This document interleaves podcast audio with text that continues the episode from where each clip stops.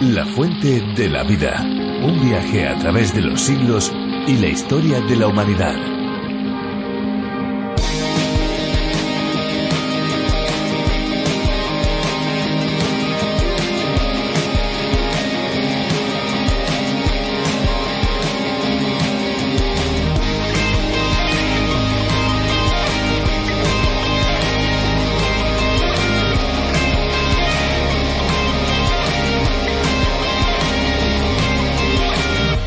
Envejecer disminuye la proporción de agua en el organismo, por eso en las personas mayores el agua representa tan solo el 60% en hombres y el 50% en mujeres, frente al 80% en la edad infantil y juvenil. Las personas de edad avanzada tienden a beber de forma insuficiente al sentir menos sed.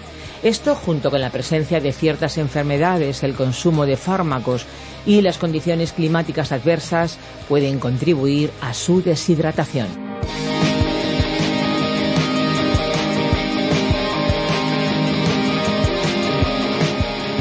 Hola amigos, bienvenidos a este tiempo especial de radio, un tiempo de cercanía, de aprendizaje, de descubrimiento, un tiempo fantástico. Esto es La Fuente de la Vida y les habla Esperanza Suárez. Todo nuestro equipo de producción también les saluda y les desea un buen tiempo en este espacio en el que la Biblia es protagonista.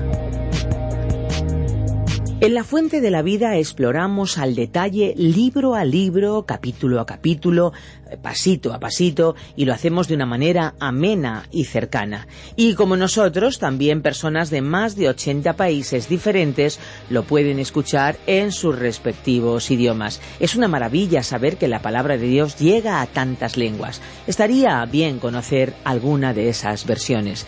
En diferentes programas, en los próximos espacios, iremos contactando con otros idiomas y les iremos dando la oportunidad de que ustedes los escuchen. En España, la versión que oyen ha sido preparada por Virgilio Bagnoni, profesor de Biblia, que lo adaptó, adaptó este espacio a partir del programa original de John Vernon McGee a través de la Biblia. Y lo mejor es saber que lo podemos escuchar no solamente en las ondas de la radio, sino también a través de podcasts en diferentes plataformas como lafuentedelavida.com o también en la app, así como por medio de la memoria USB.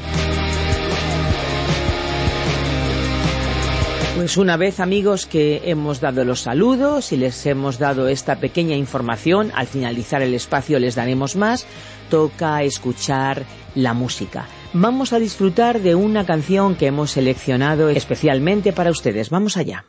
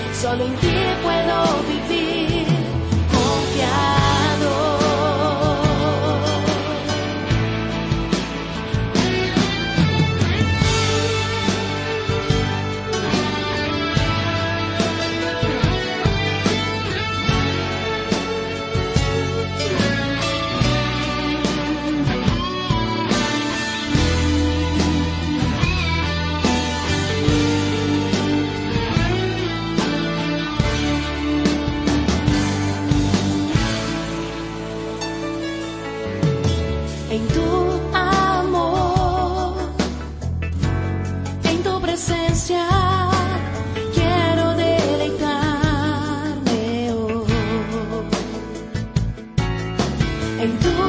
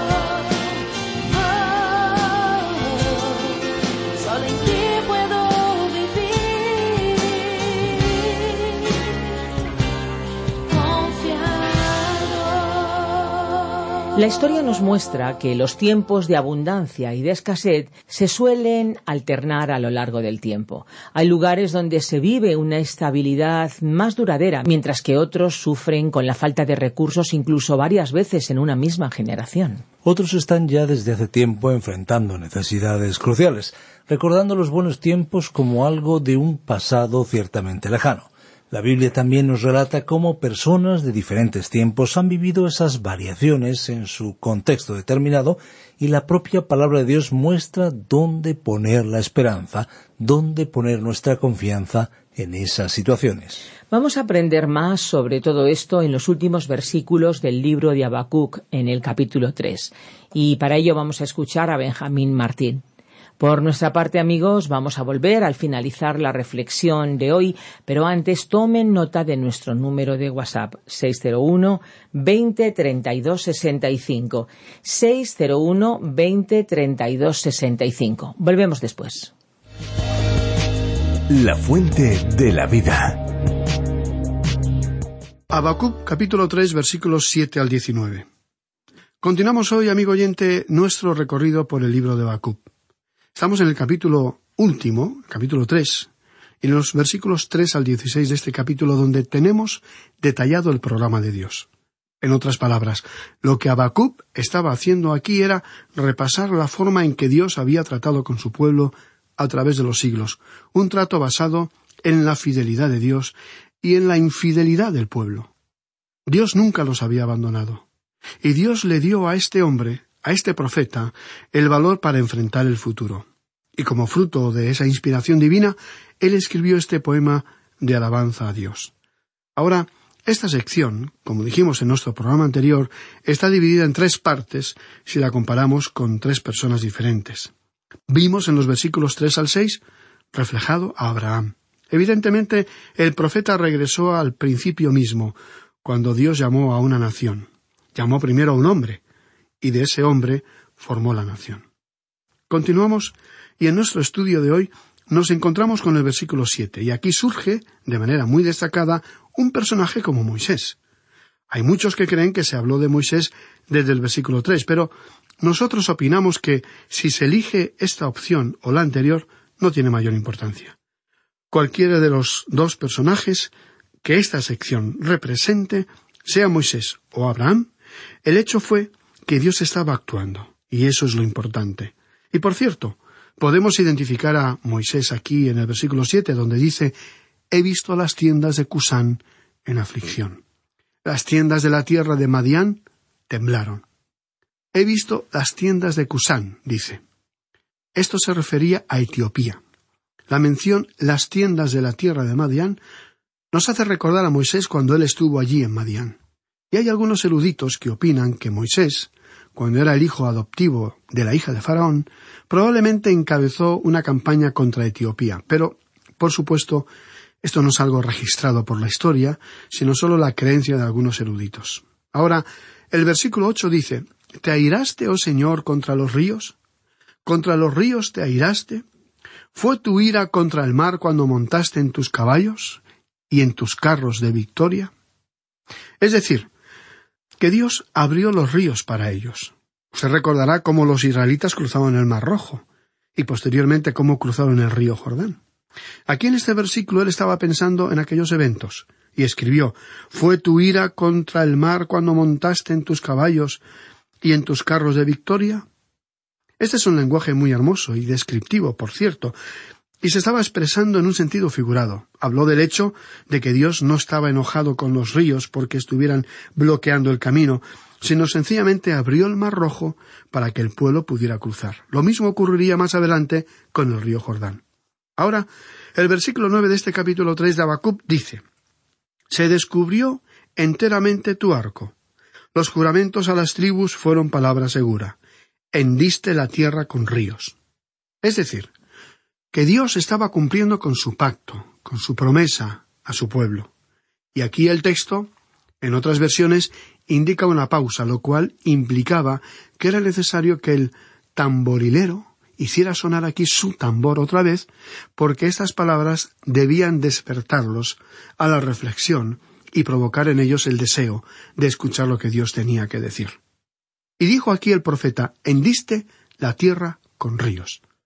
¿Ha pensado usted alguna vez cómo esta tierra está surcada por ríos? Los ríos son como grandes hendiduras que se extienden a través de toda la tierra, y ese es un cuadro altamente figurativo y una figura muy acertada. Después, en el versículo diez de este capítulo tres de Habacuc, el profeta dijo Te vieron y tuvieron temor los montes. Posó la inundación de las aguas. El abismo dio su voz y a lo alto alzó sus manos. Recordemos que cuando Moisés subió al monte Sinaí y recibió la ley de parte de Dios, el monte tembló cuando la ley le fue entregada, y los hijos de Israel tenían tanto temor que ni siquiera querían acercarse a ese lugar. No querían que Dios hablara con ellos. Estaban completamente atemorizados, no querían aproximarse. No querían que Dios les hablara de ninguna manera. Así fue que Moisés subió y recibió los diez mandamientos y luego bajó otra vez. Este fue, pues, la figura de Moisés liberando a los israelitas. En el pasado Dios hizo un pacto con Abraham y lo cumplió. Después Dios hizo un pacto con Moisés y también lo cumplió. Él les libró de la esclavitud que sufrían en las tierras de Egipto. Llegamos ahora al versículo once, y los antecedentes señalan a la persona de Josué. Creemos que de una manera muy definida, por cierto, Josué se encuentra en el trasfondo de lo que se menciona aquí. Como dijéramos en nuestro programa anterior, los nombres de estas personas no son mencionados específicamente, porque aquí el énfasis recayó sobre las obras que por medio de ellos Dios había llevado a cabo. El versículo once entonces dice El sol y la luna se detuvieron en su lugar, a la luz de tus saetas anduvieron, y al resplandor de tu fulgente lanza. Cuando aquí dice el sol y la luna se detuvieron en su lugar, este evento nos señala a Josué.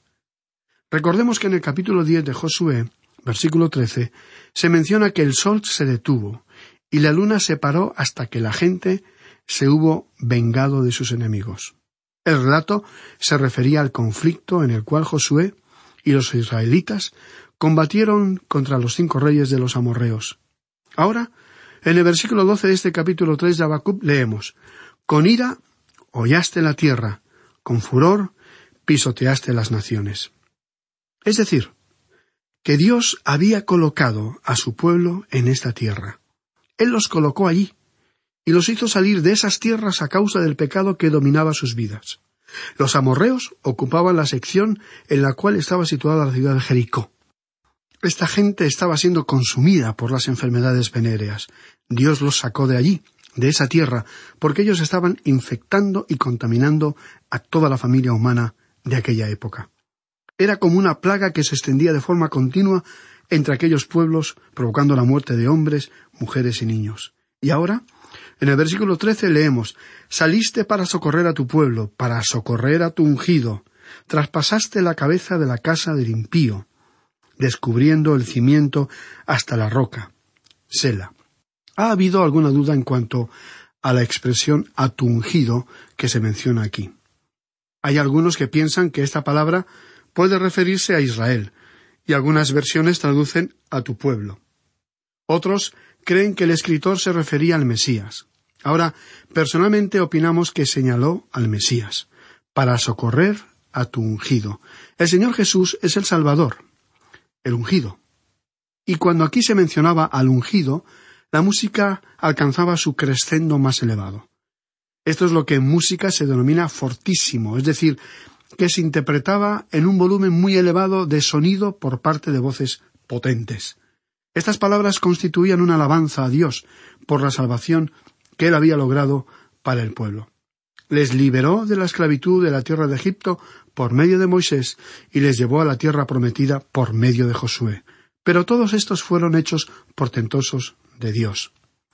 Y él estaba cumpliendo sus promesas, y esa era su salvación para ellos. Ahora veamos lo que dicen los versículos catorce y quince. Horadaste con sus propios dardos las cabezas de sus guerreros, que como tempestad acometieron para dispensarme, cuyo regocijo era como para devorar al pobre encubiertamente. Caminaste en el mar con tus caballos, sobre la mole de las grandes aguas. El río Jordán fue abierto para permitir el paso del pueblo cuando Josué los llevó a tomar posesión de la tierra prometida. Y aquí tenemos ahora la reacción del profeta. Nuestro deseo es poder hacer justicia a este tremendo, aunque breve libro, en este gran capítulo. Este es uno de los grandes pasajes de la palabra de Dios. Y, estimado oyente, quisiéramos, de alguna forma, poder comunicar a su corazón algo de la grandeza y de la gloria que se refleja en esta sección.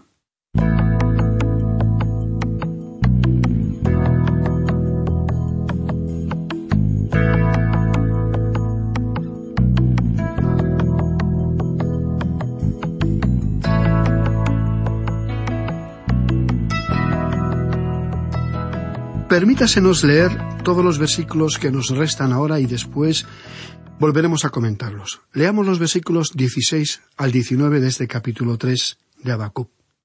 Oí y se conmovieron mis entrañas. A la voz temblaron mis labios.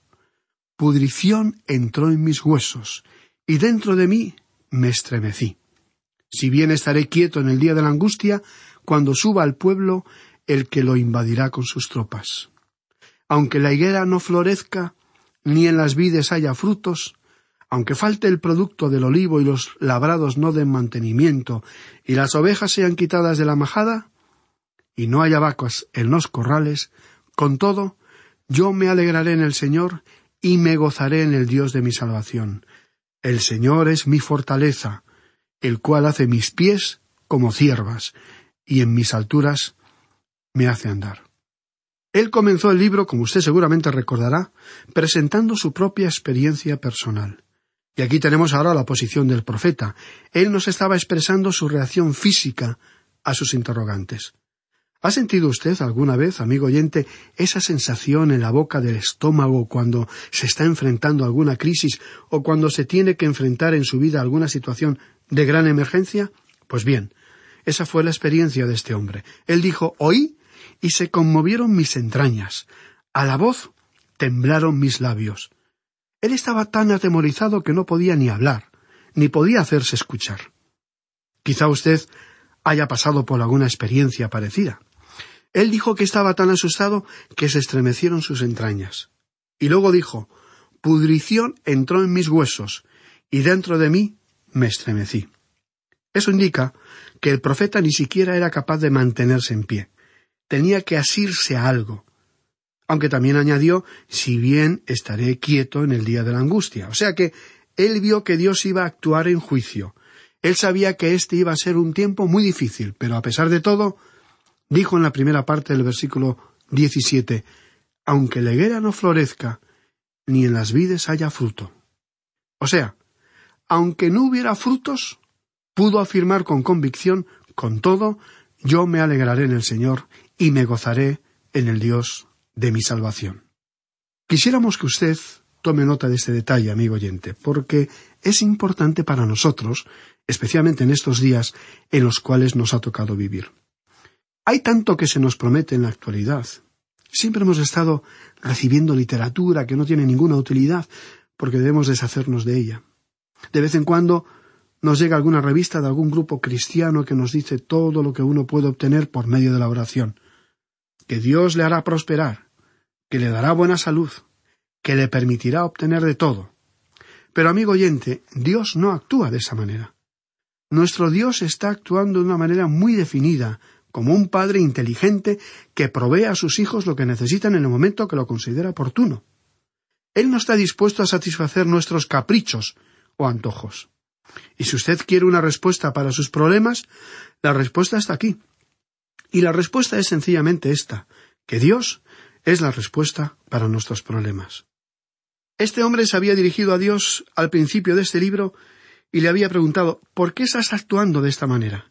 ¿Por qué me permites que vea la maldad?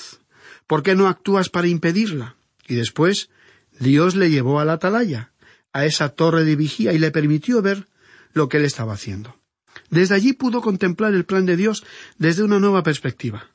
Y ahora este hombre pudo decir yo voy a andar por fe en Dios. Es decir, que iba a hacer que la fe fuera la fuerza que impulsara su existencia. Y para nosotros, Él es la respuesta para los problemas del presente, es decir, que tiene una explicación para ellos. Yo no sé quién es usted o cuáles son sus problemas, pero Dios tiene la respuesta. Él es la respuesta. Usted puede tener fe y confianza en Él. Dios tiene un propósito para usted en su vida, amigo oyente, y Dios lo va a llevar a cabo, sin lugar a dudas. Usted puede confiar en Cristo, y cuando usted confía en Él, verá que Él comienza a obrar en usted, y Él quiere irle transformándole según su propia imagen. Dios quiere hacer de usted una persona que se parezca a Cristo. El apóstol Pablo nos dijo en su epístola a los Romanos capítulo ocho versículos veintiocho y veintinueve Y sabemos que a los que aman a Dios, todas las cosas les ayudan a bien, esto es, a los que conforme a su propósito son llamados. Porque a los que antes conoció, también los predestinó para que fuesen hechos conformes a la imagen de su Hijo, para que Él sea el primogénito entre muchos hermanos. Indiferentemente de las palabras que el apóstol Pablo utilizó, lo que quiso decir fue que el propósito eterno de Dios, amigo oyente, es el de hacer de usted alguien como Cristo Jesús. Y él escribió nuevamente en la segunda epístola a los Corintios capítulo tres versículo dieciocho Por tanto, nosotros todos, mirando a cada descubierta como en un espejo la gloria del Señor, somos transformados de gloria en gloria en la misma imagen por la acción del Espíritu del Señor. Amigo oyente, Dios tiene un propósito para usted. No interesa quién sea usted. Y cualquiera que diga que alguien más tiene un propósito mejor en su vida que el que usted tiene por parte de Dios, está completamente equivocado. Usted es tan importante ante los ojos de Dios y en su propósito en el presente como cualquier individuo que haya vivido en esta tierra o que llegara a vivir en esta tierra. Él quiere hacerle a usted como Cristo. Nuevamente leemos en la primera epístola a los Corintios, capítulo quince, versículos cuarenta y siete al cuarenta y nueve, lo siguiente. El primer hombre es de la tierra, terrenal. El segundo hombre, que es el Señor, es el cielo. Conforme al terrenal, así serán los terrenales. Conforme al celestial, así serán los celestiales. Y así como hemos traído la imagen del terrenal, traeremos también la imagen del celestial. Nosotros estamos ahora en estos cuerpos humanos que han sido sacados de la tierra misma y Dios nos ha transformado en seres humanos, pero ese no es su propósito final. Somos terrenales y Él quiere que nosotros seamos celestiales y ese es el objetivo que Él tiene para nosotros. Supongamos que usted hubiera vivido en la época de Miguel Ángel y hubiera sido su vecino, y un día hubiera llegado de visita a su estudio. En el centro del mismo habría encontrado un gran bloque de mármol, sucio, sin forma alguna, cubierto de polvo, humedad, porque lo habían traído así de la cantera. No era nada más que un bloque de mármol. Era algo duro, frío, algo que no tiene ningún atractivo, por cierto.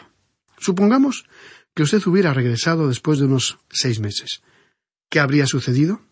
Usted habría podido apreciar una hermosa estatua de David o de un ángel. De igual modo, podemos ver que Dios tiene un propósito para usted y para mí. Estos son asuntos terrenales, pero hay un propósito que es celestial. Amigo oyente, el ideal del artista, el Espíritu Santo, es el de irnos modelando según su imagen, y el cincel es la disciplina del Señor Jesucristo, a quien Dios ama, castiga. Dice la carta a los Hebreos, capítulo 12 y versículo 6. Hemos visto este proceso. El martillo es la palabra de Dios, y nosotros podemos decir hoy con el salmista, en el Salmo 17, 15, en cuanto a mí, veré su rostro en justicia, estaré satisfecho cuando despierte a su semejanza. Amigo oyente, Dios es la respuesta a sus preguntas, y Dios es la respuesta a sus problemas y dudas. Así es que no importa quién sea usted o dónde esté, usted puede alegrarse en Él, en su salvación, y decir con este hombre, el profeta Bacub, que, habiendo sido muy pesimista al principio, después de haber estado en contacto con Dios y contemplar la situación desde la perspectiva divina, pudo decir Me gozaré en el Dios de mi salvación. Y el libro, que había comenzado con una nota triste, termina con una experiencia gloriosa. Había comenzado con una pregunta, pero concluye con un gran signo de admiración. Finaliza con este salmo magnífico. Que usted y yo, amigo oyente, seamos animados, estimulados, consolados y entusiasmados por la palabra de Dios.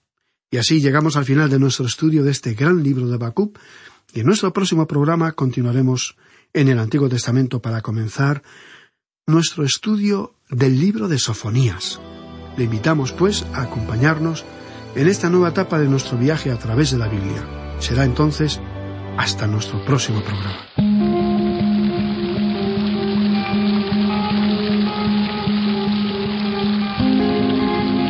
Ya estamos amigos caminando hacia el final del programa de hoy. La Biblia es sin duda un libro increíble. Y no me extraña, no me extraña que tantas personas se interesen por leerla y por estudiarla. Ya estamos en los últimos instantes de este tiempo de radio en el que hemos disfrutado de ese capítulo de la Biblia y no podemos irnos sin dejar antes una información muy importante. ¿De qué se trata? Pues de nuestras vías de contacto. Si desean ponerse en contacto con nosotros, nuestros números son el 91 422 05 24 o bien el 601 20 32 65. Recuerden que si llaman desde fuera de España deben pulsar el prefijo más 34 y si desean enviarnos un email lo pueden hacer a info arroba radioencuentro.net info arroba radioencuentro.net les invitamos una vez más a visitar nuestra web lafuentedelavida.com o bien a descargar la aplicación La Fuente de la Vida que también se puede encontrar con el nombre de A través de la Biblia. Y por supuesto amigos, nosotros nos vamos, pero seguiremos aquí porque les esperamos en la próxima edición de La Fuente de la Vida. Y ya les digo adiós, pero no sin antes recordarles algo muy importante. Hay una fuente de agua viva que nunca se agota. Beba de ella.